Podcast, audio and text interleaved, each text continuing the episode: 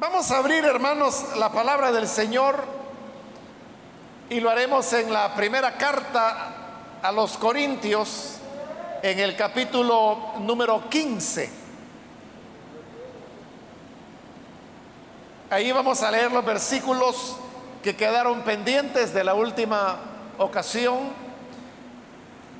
Los vamos a leer nuevamente y con la ayuda del Señor los estaremos cubriendo en esta oportunidad. Dice la palabra de Dios en Primera de Corintios, capítulo 15, el versículo 45 en adelante, así está escrito.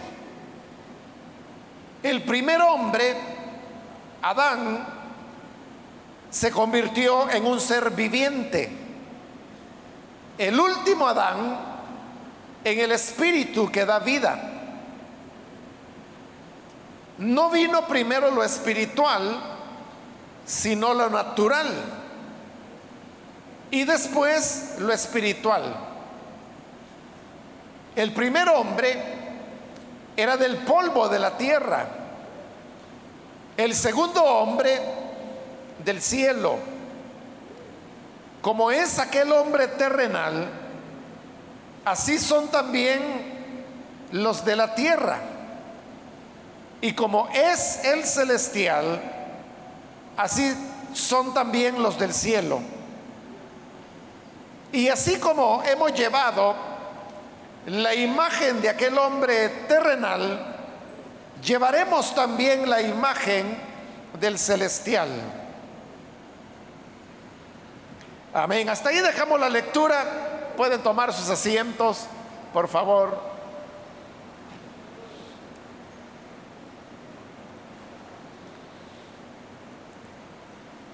La última ocasión, hermanos, estuvimos hablando entre la diferencia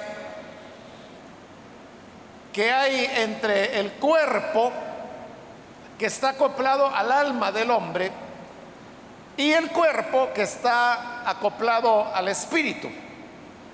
Es cuando, en el caso de la nueva versión internacional, lo traduce diciendo que se siembra cuerpo natural resucitará cuerpo espiritual. En tanto que la Reina Valera lo traduce, se siembra cuerpo animal, resucitará cuerpo espiritual. Y explicamos por qué Casiodoro de Reina lo traducía así. Y hacíamos la aclaración de que había que tener cuidado de no entender mal esa expresión de, cuerpo animal, porque no se está refiriendo de ninguna manera a que eh, el cuerpo físico que tenemos sea un cuerpo de características animales, no, no, está hablando de eso, sino que habla sobre esa relación que hay entre el cuerpo que actualmente tenemos y su acoplamiento con el alma. Ese es el cuerpo que tenemos en la actualidad y es el que será sepultado en el momento en que nuestra vida termine. Se siembra ese cuerpo natural y lo que va a resucitar, dice Pablo, es el cuerpo espiritual. Explicábamos que esto del cuerpo espiritual también es un cuerpo físico, pero que está ya acoplado y que responde totalmente al espíritu del hombre. Por eso hacíamos la diferencia también entre lo que era el alma y lo que era el espíritu del humano. Y así como hay diferencia entre el alma y el espíritu, también hay una diferencia entre los cuerpos que tenemos actualmente y los cuerpos que vamos a tener en la resurrección. Ahora, todo esto que Pablo ha estado explicando, uno podría decir que es una idea ingeniosa. Uno podría decir, bueno, qué bueno era Pablo para poder elaborar explicaciones como que si fueran ideas que él había tenido o explicaciones que él había elaborado. Pero realmente Pablo aclara que no es él el que está inventando eso de que hay cuerpo natural o animal y que hay cuerpo espiritual, sino que él dice, son las escrituras las que dicen que hay un cuerpo natural. Por eso es que en el versículo 45, donde hoy hemos iniciado la lectura, ahí dice claramente, así está escrito. Y al hacer esa afirmación, así está escrito, él está dejando ver que esto no es un invento de él, sino que así está escrito, así lo dice la palabra. ¿Y qué es lo que dice la palabra? Lo que Pablo está citando ahí. El primer hombre, Adán, se convirtió en un ser viviente. Esa es una expresión que Pablo está tomando del libro de Génesis. Porque recuerde que cuando en la Biblia se relata la creación del primer humano, dice la escritura que el Señor juntó el polvo de la tierra y con este polvo Él diseñó, creó un cuerpo, pero este cuerpo estaba muerto, no tenía vida. Inmediatamente después, dice el libro de Génesis que el Señor sopló el aliento de vida en el cuerpo que había sido hecho del polvo de la tierra. Y cuando Dios sopla ese aliento de vida, ahí es donde Génesis afirma lo que hoy Pablo está citando. Génesis dice, y el hombre llegó a ser un alma viviente. Eso es lo que dice. Porque Génesis es un libro que fue escrito en hebreo. Y en el hebreo existe una palabra que es la palabra nefesh, que comúnmente se traduce como alma. Entonces, esta expresión que Pablo está citando, donde dice que el primer Adán llegó a ser un ser viviente, lo que dice en el griego es que llegó a ser una nefesh viviente. Y nefesh, le decía, se puede traducir de varias maneras. Pero una traducción común es cuando nefesh se traduce como alma. Por eso es de que usted también puede encontrar traducciones de las escrituras al español, donde esa expresión va a encontrar que dice que el hombre llegó a ser un alma viviente. Pero fíjese, hay que relacionar lo que está ocurriendo.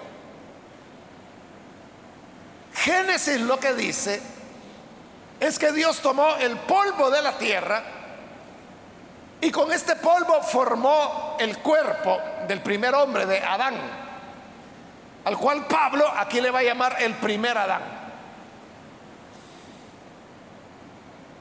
Este era un cuerpo físico, pero como le digo, solo era la materia, no tenía vida. Pero cuando Dios sopló el aliento de vida en ese cuerpo, entonces cobró vida. Pero nótelo, ¿qué es lo que está cobrando vida? Es el cuerpo. Pero la escritura lo que dice es, el cuerpo cobró vida, no dice eso.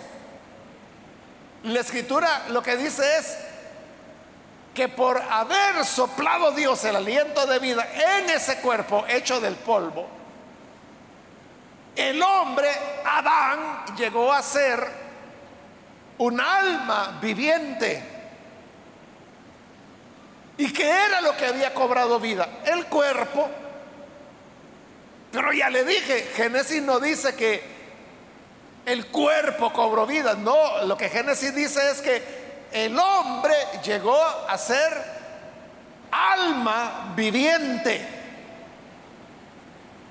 Entonces, ¿por qué le llama alma? al cuerpo físico, por lo que Pablo ha estado explicando. Y es que el cuerpo que nosotros tenemos actualmente es un cuerpo que está adaptado al alma. Y por eso, hermanos, cuando vimos este el pasaje anterior, que fue hace rato porque luego vino la conferencia de líderes, entonces pasó el tiempo porque teníamos esas otras actividades. Pero a lo mejor usted recordará que yo le hablaba de que la relación que hay entre el alma del ser humano y el cuerpo es una relación muy estrecha.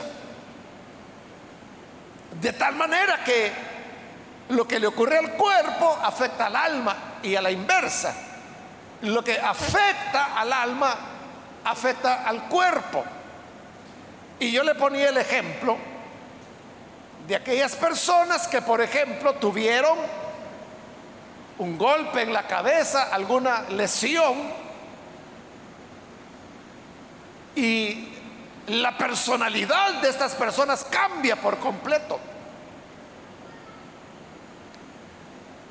Le contaba de, una hermana a quien conozco desde hace décadas.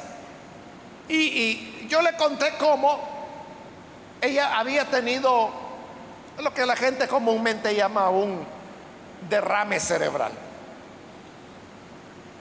es un accidente cardiovascular. Y como resultado de esto, ella, su cerebro fue dañado. Pero ella tiene ahora una personalidad totalmente diferente que no es la de antes. Aquí viene la pregunta. Si decimos que el alma del hombre, de la persona humana, es el asiento de la personalidad, de las emociones, de la voluntad, de la razón, es decir, todo lo que es la personalidad humana está en el alma. Entonces, ¿por qué esa personalidad cambia cuando lo que ha sido afectado no es el alma, sino que fue el cerebro que es parte del cuerpo. Ese es un ejemplo que usted probablemente conozca casos también de personas que se golpearon la cabeza en un accidente o en un ataque y cambia totalmente la personalidad de ellos. Cuando esto sucede, ahí es donde usted puede constatar la estrecha relación que hay entre el alma y el cuerpo, cómo se afectan entre ellos, porque tenemos un cuerpo adaptado al alma. Por eso es que Génesis, imagínense desde el primer libro de la Biblia, se nos está diciendo que cuando Dios sopló el aliento de vida en el cuerpo, el hombre vino a ser un alma viviente. Ahí está relacionando lo que es el cuerpo con el alma. Porque lo que comenzó a moverse y a tener vida es el cuerpo. Pero la Biblia lo que dice es que llegó a ser un alma viviente. Porque es un cuerpo adaptado al alma. Entonces, ahí es donde Pablo, por esa escritura, está demostrando que él no está inventando fantasías. No es que él esté ingeniándoselas para, digamos, elaborar un cuento para hacer creer a los creyentes que el cuerpo de resurrección es diferente al cuerpo que tenemos actualmente. Porque recuerde que todo esto que Pablo está diciendo viene de una pregunta que él suponía que los corintios iban a hacer. Y la pregunta es, ¿con qué cuerpo van a resucitar los muertos? Porque las personas cuando mueren, su cuerpo vuelve al polvo, se desintegra.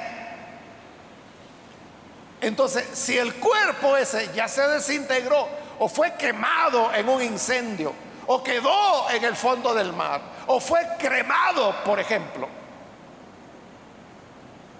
Entonces, ese cuerpo ya no existe.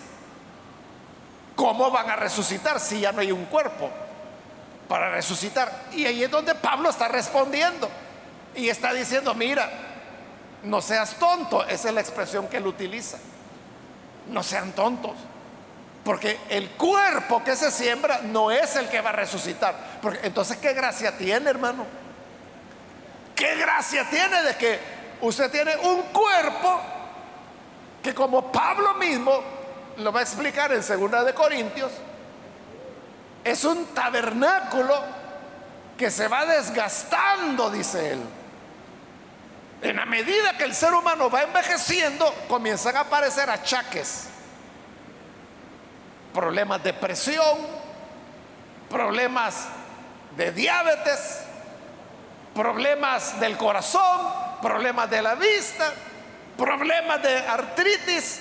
O sea, puede haber varias condiciones. el cuerpo del ser humano se va deteriorando hasta que llega a la muerte.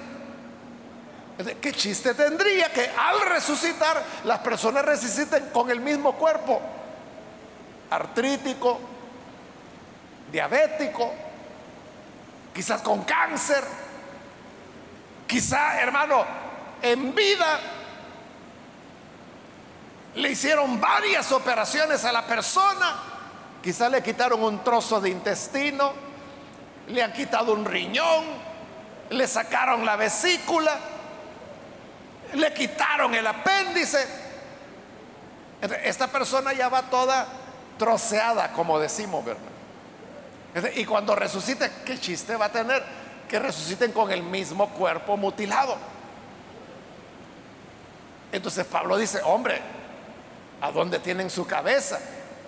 No es el, el cuerpo que se siembra el que va a resucitar. Y para demostrarlo, él habló que la semilla que se planta no es la que sale de la tierra. Lo que sale es una planta que va a producir frutos. Y de igual manera dice, uno es el cuerpo de las aves, otro es el cuerpo de los peces, otro es el cuerpo de los reptiles. Uno dice es la gloria del sol, otra la de la luna, otra la de las estrellas. Y aún entre las estrellas hay diferencia. Entonces, si Dios puede hacer un cuerpo para las aves, otro cuerpo para los peces, otro cuerpo para los mamíferos, y puede hacer un cuerpo para el sol, otro diferente para la luna, otro para las estrellas, y cada estrella es diferente entre ellas, ¿por qué no podrá ser que un cuerpo se sepulta y resucita otro diferente? Si eso ocurre todos los años, todas las veces que usted siembra un frijol, lo que va a salir no es el frijol de regreso, el que usted sepultó. Lo que va a salir es una planta que germina, que florecerá, dará el fruto y entonces vendrán otras semillas, pero no la que usted sembró. Además, dice Pablo, deben saber que hay dos tipos de cuerpo. El cuerpo adaptado al alma, que es el que tenemos hoy, y el cuerpo adaptado al espíritu, que es el que vamos a tener cuando resucitemos. Por eso es que esto de decir de que hay cuerpo natural y cuerpo espiritual no es un invento de Pablo, porque él dice, la escritura lo dice. ¿Y a dónde lo dice? En Génesis. Cuando Dios creó a Adán y le sopló el, hálito de vida, dice que el hombre llegó a ser alma viviente. Está relacionando el alma con el cuerpo. Ahí está el cuerpo natural que Casiodoro de Reina hace 500 años, cuando todavía estaba más cerca el latín del español, él lo tradujo como animal, de ánima, que significa alma. Un cuerpo animal, es decir, acoplado al ánima, al alma. No es invento de Pablo, es la Biblia quien lo dice. Entonces, hoy Pablo va a establecer una relación. Y es que él ha dicho que ese primer hombre que llegó a ser alma viviente era Adán. Pero hoy Pablo dice, ese fue el primer Adán. Pero hay un último Adán. El último Adán es Jesús. ¿Por qué razón? Porque así como de Adán dependió toda la raza humana, de ahí venimos todos. De alguna manera, hermanos, somos descendientes de Adán y Eva, todos. Entonces Adán fue la cabeza de esta humanidad. Pero hoy Dios está creando una nueva humanidad. A eso se refiere la escritura cuando el mismo Pablo dice, he aquí las cosas viejas pasaron, todas son hechas nuevas. Dios está creando una nueva humanidad. Y como la humanidad vieja, digamos, tenía un padre, tenía una cabeza, tenía un Adán, la nueva humanidad también tiene un padre, tiene una cabeza, tiene su propio Adán. Pero este Adán no es el primero, este es el último, que es Jesús. Y así como Adán es la cabeza de la raza humana natural, Cristo es la cabeza de la nueva raza humana nacida de nuevo. Por eso dice ahí en el versículo 45, así está escrito, el primer hombre, Adán, se convirtió en un ser, en un nefesh viviente. El último Adán, que es Jesús, en el espíritu que da vida. Por lo tanto, el cuerpo de la resurrección es un cuerpo que está acoplado al espíritu que da vida. Versículo 46. No vino primero lo espiritual, sino lo natural. Primero fue lo natural y después lo espiritual. ¿Por qué? Porque así fue el orden. Cuando Dios creó los cielos y la tierra, primero creó al hombre natural, con un cuerpo adaptado al alma. Bueno, de tal manera, hermanos, que hasta este momento, justo este día que estamos viviendo, hasta este momento, todos los seres humanos, todos tenemos cuerpos naturales, todos. La única excepción es Cristo. Entonces, primero es el cuerpo natural. Después dice, será el cuerpo espiritual. ¿Cuándo será el cuerpo espiritual? Lo va a explicar más adelante. Lo vamos a ver la siguiente semana. Pero desde allá le anticipo que ese momento, cuando venga el cuerpo espiritual, es cuando el Señor vuelva. Cuando Él regrese, como lo dice ahí, lo vamos a ver, en un abrir y cerrar de ojos. En un parpadeo el Señor vendrá y entonces nuestros cuerpos adaptados al alma van a ser transformados en cuerpos adaptados al espíritu, los que estemos vivos. Y los que hayan muerto resucitarán de igual manera con un cuerpo adaptado al espíritu. Pero eso todavía no ha ocurrido. Por eso es que Pablo está diciendo, primero es el cuerpo natural, después será el cuerpo espiritual. Versículo 47. El primer hombre era del polvo de la tierra, el segundo hombre del cielo. ¿Quién era el primer hombre? Era Adán. ¿Y de dónde salió Adán? Del polvo de la tierra. Es lo que dice Génesis, que Dios tomó el polvo de la tierra e hizo un cuerpo. De ahí salió Adán. Pero el segundo hombre, que es Jesús, o el último Adán, ¿el de dónde viene? ¿Surgió él de la tierra o surgió del polvo o descendió del Padre? Eso es lo que Jesús tantas veces dijo. Y el Evangelio de Juan hace mucho énfasis en eso. donde el Señor dice, yo he venido del Padre. Bueno, así comienza el Evangelio de Juan. En Juan capítulo 1, dice el Evangelio, nadie ha descendido del cielo, sino el que vino del cielo, el Hijo del Hombre que está en el cielo. Ahí lo está diciendo claro que nadie ha venido del cielo más que el Hijo, Jesús. Por eso es que el Hijo viene del cielo. Entonces, el primer hombre, dice Pablo, viene del polvo. Por eso es que el cuerpo que nosotros tenemos en este momento viene del polvo. Si nuestros cuerpos, hermanos, y es algo que se puede hacer, ¿verdad? Fueran analizados químicamente, ¿de qué estamos hechos? De lo mismo que está hecho el universo. Lo que más abunda en nuestro cuerpo es el carbono, que al mismo tiempo es el elemento que más abunda en el universo. Entonces somos carbono, pero también tenemos un poco de oxígeno, tenemos metales como el hierro, fósforo,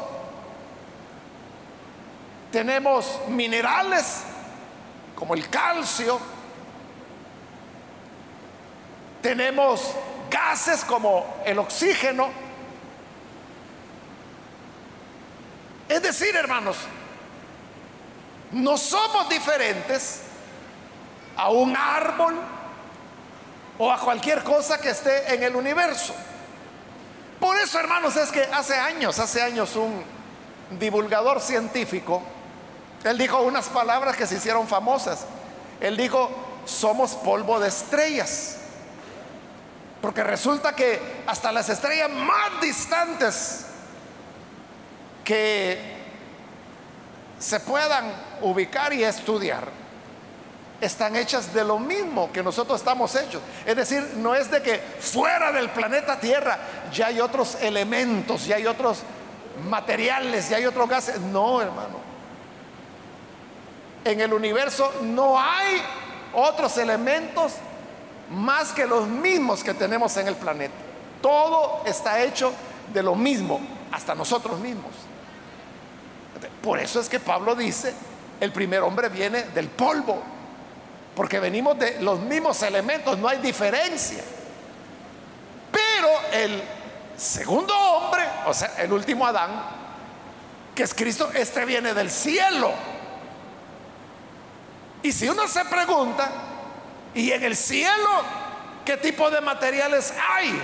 O sea, no lo sabemos porque esa es una dimensión que nosotros no conocemos y que no puede ser observada como si se pueden observar otras galaxias, como si se pueden observar estrellas, hermanos, que están muy, muy lejanas. Hace pocas semanas ya comenzó a funcionar el nuevo telescopio. James Webb se llama el telescopio. Este telescopio, hermanos, está más lejos de nuestro planeta Tierra que la Luna. Está más lejos que la Luna. Porque lo han colocado a una distancia donde el reflejo de la Tierra no le afecte y pueda captar las luces más lejanas del universo. Y además de eso, es un telescopio que no funciona con luz blanca, que es la que nosotros vemos, sino que lo que ve es la luz infrarroja. Porque a medida que las estrellas y las galaxias están cada vez más y más y más lejanas, la luz blanca que esas estrellas emiten ya no logra llegar hasta nosotros, sino que lo que llega son los rayos infrarrojos. Entonces, por eso es que este telescopio solo capta los rayos infrarrojos. Bueno, y, en la primera foto que tomó, que le dieron a conocer hace poco, fue el presidente de los Estados Unidos, el que la dio a conocer al público. Entonces, ahí aparecen, es una foto fabulosa, o sea, a lo mejor usted la vio. Aquí en El Salvador, pues hubo periódicos que la publicaron en primera plana y a colores. Salió por televisión, en las redes. Y uno lo que puede ver, si la ve así sencillamente, lo que ve en esa foto es un montón de estrellas. Pero no es así. En primer lugar, comenzando por eso, ¿verdad? Que no es luz natural, digamos, sino que son rayos infrarrojos que vienen de esas estrellas. Más bien galaxias. Y estas galaxias están a 13.400 millones de años luz de la Tierra. Fíjense, es decir que esa luz infrarroja que captó este telescopio salió de esas galaxias hace 13.400 millones de años.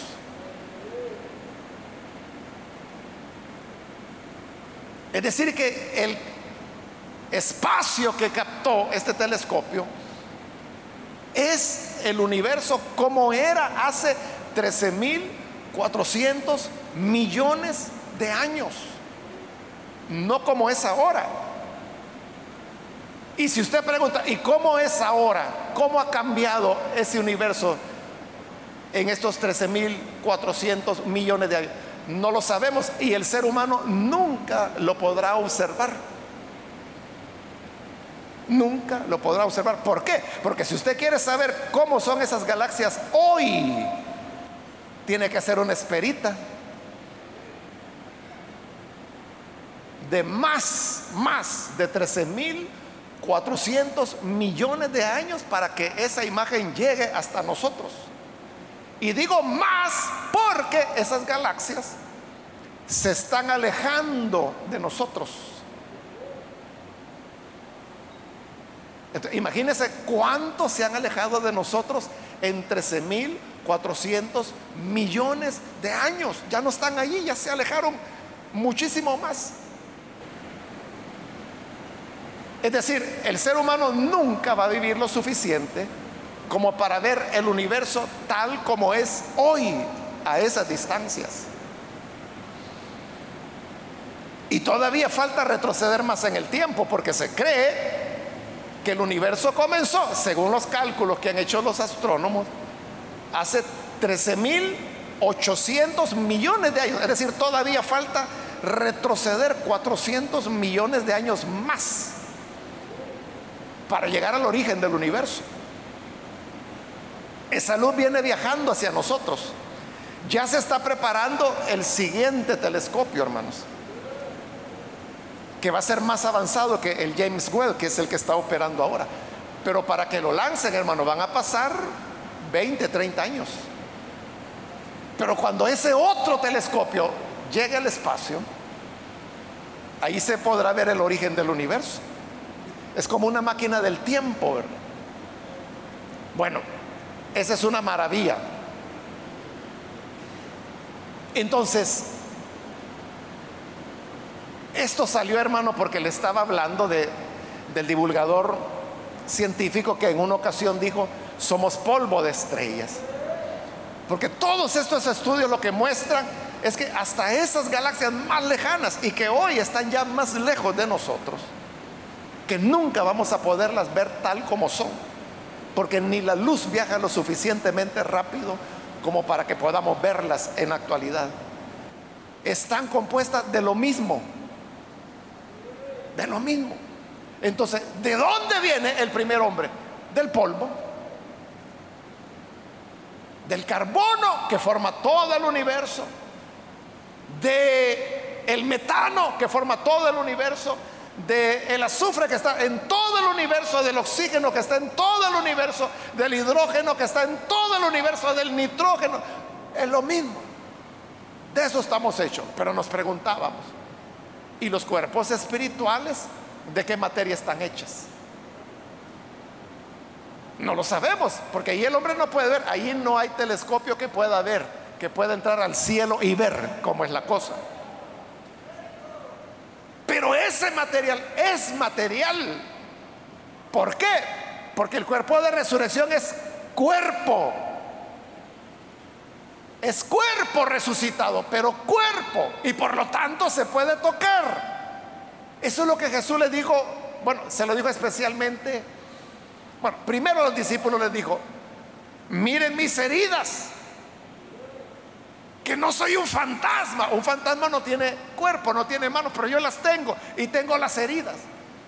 La primera vez, la segunda vez ahí estaba Tomás. Y a Tomás le dijo, mira, extiende tu mano, pon tu dedo en mi herida. Dame tu mano, ponla aquí, en la herida de mi costado. Es decir, que si Tomás hubiera querido, hubiera podido tocar el cuerpo resucitado de Jesús. Podría haber puesto su dedo en la herida como Jesús le estaba diciendo que lo hiciera. Podía haber puesto su mano en el costado del cuerpo resucitado de Jesús. Recuerde, según el Evangelio de Juan, cuando Jesús resucitó fue junto a la playa cuando lo vieron los discípulos. Y cuando ellos salieron, el Señor estaba asando un pescadito. Y les dijo, traigan más peces de los que han pescado. Y fueron a traer pescado y los pusieron. Ahí el Señor les estaba cocinando el desayuno. Y comieron ellos y comió Jesús. Comió Jesús. El resucitado. Es decir, que él tenía dientes para masticar el pan, para masticar el pescado asado. Es un cuerpo real. Pero ese cuerpo no está hecho ni de calcio, ni de carbono, ni de oxígeno, es decir, de los componentes nuestros, porque este es un cuerpo, dice Pablo, que viene del cielo. Por eso es que este es un cuerpo extraño, ¿verdad? Porque, por ejemplo, podía traspasar paredes. Los discípulos estaban bien encerrados el primer día de la semana cuando el Señor resucitó por temor a los judíos. Y estando la puerta bien cerrada, dice la escritura, Jesús apareció en medio de ellos. ¿Y cómo entró si todo estaba cerrado? Y entró con un cuerpo. Porque el cuerpo que viene del cielo, que está hecho de esos materiales celestiales, digamos, no se rige por las normas de la naturaleza física, terrena. Está por arriba de todas esas normas. Eso es lo que está diciendo Pablo. Versículo 48. Como es aquel hombre terrenal, o sea, Adán, así son también los de la tierra. Eso es así, ¿verdad, hermanos?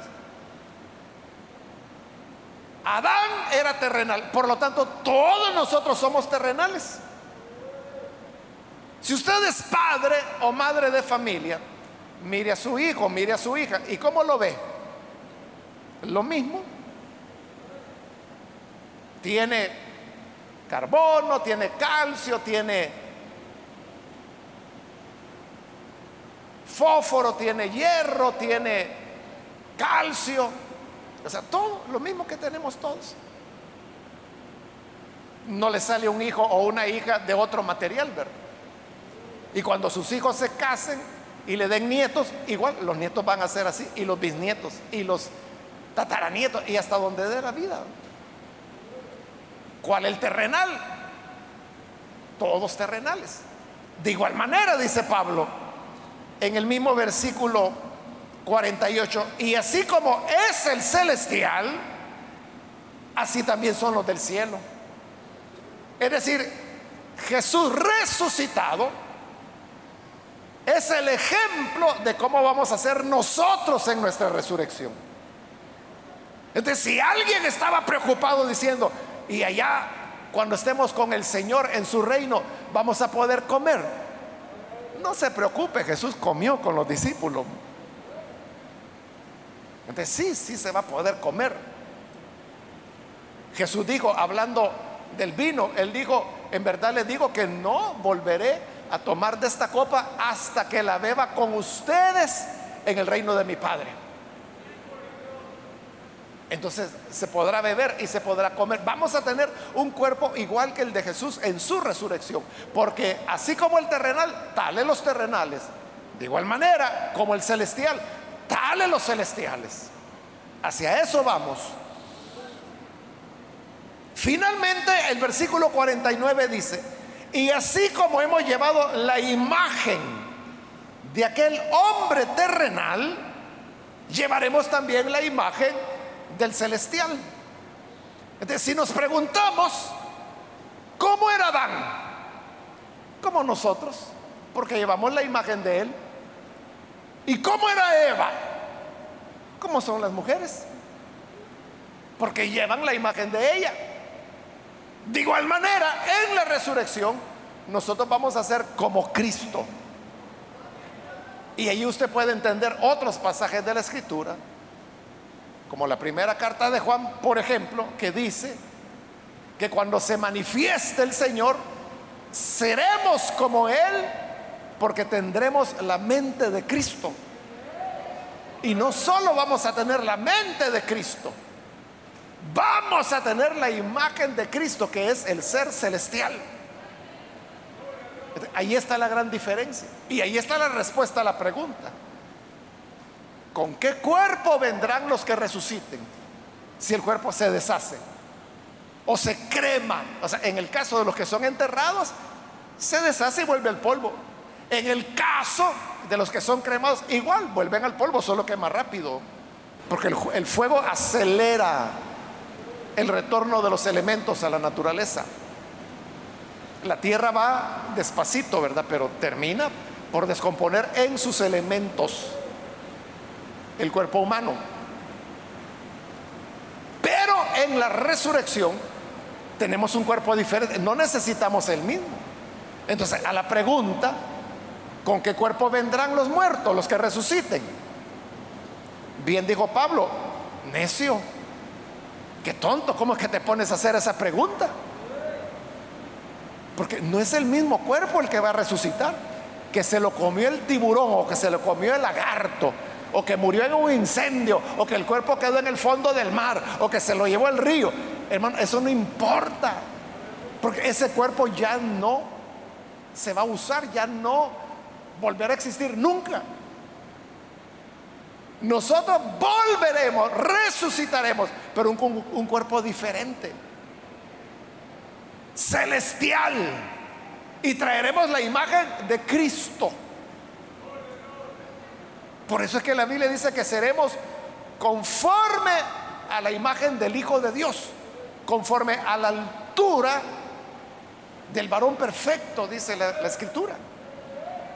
usted puede ver todos los pasajes de la escritura, concuerdan, ¿verdad? Como las piezas de un rompecabezas que nos muestran toda una nueva realidad. Y es que en la resurrección vamos a tener cuerpo espiritual, cuerpo celestial, igual al que Cristo tiene.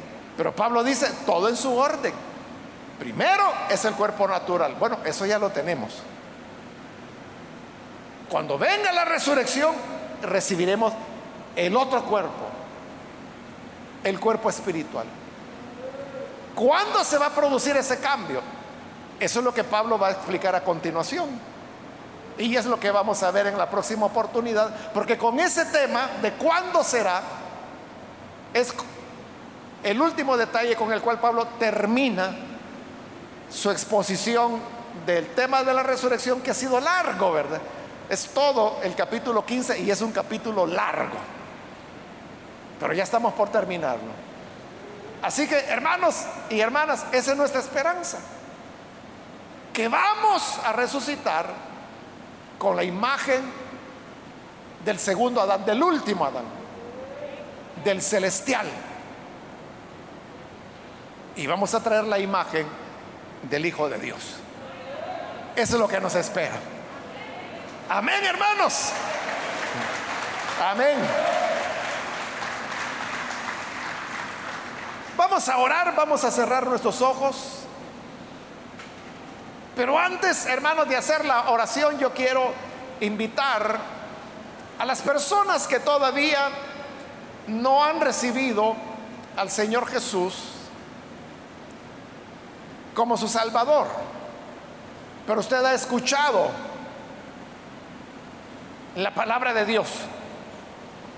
Y en esta enseñanza que la Biblia nos da, aquí podemos encontrar la explicación de cómo es eso de la resurrección y cómo es el cuerpo de los que resucitan.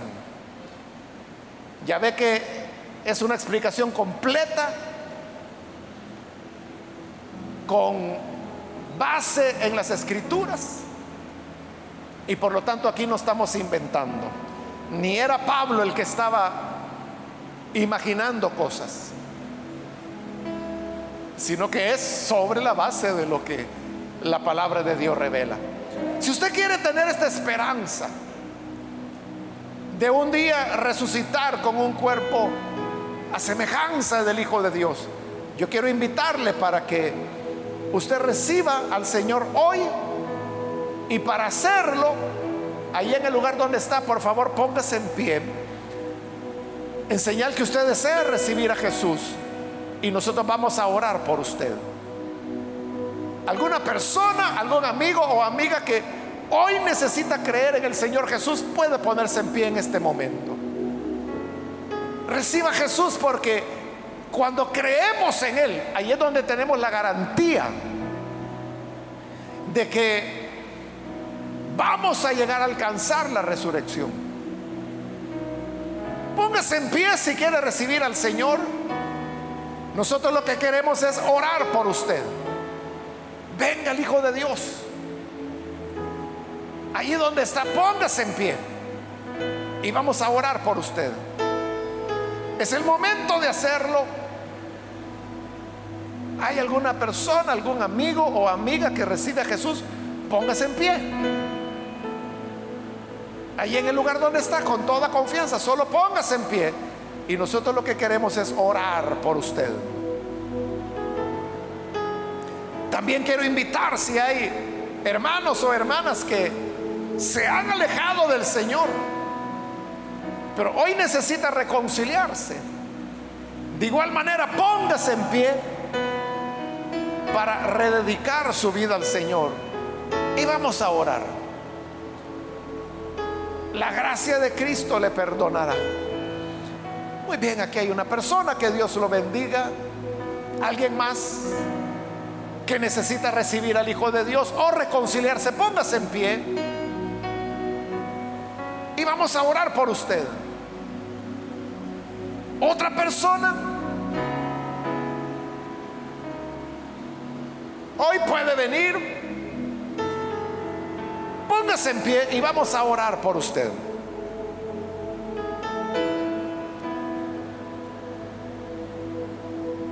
Hago ya la última llamada.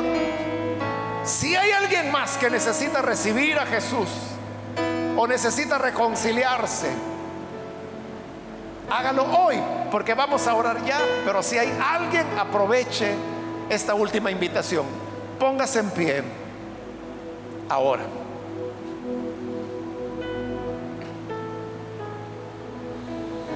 Muy bien, de este lado hay otra persona, que Dios la bendiga. Esta fue ya la última llamada que hice. ¿Hay alguien más que quiere aprovecharla?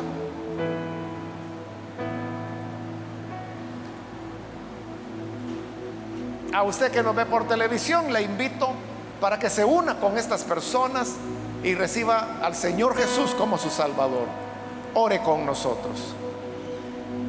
Señor, gracias te damos por tu palabra, porque ella nos enseña y nos muestra cosas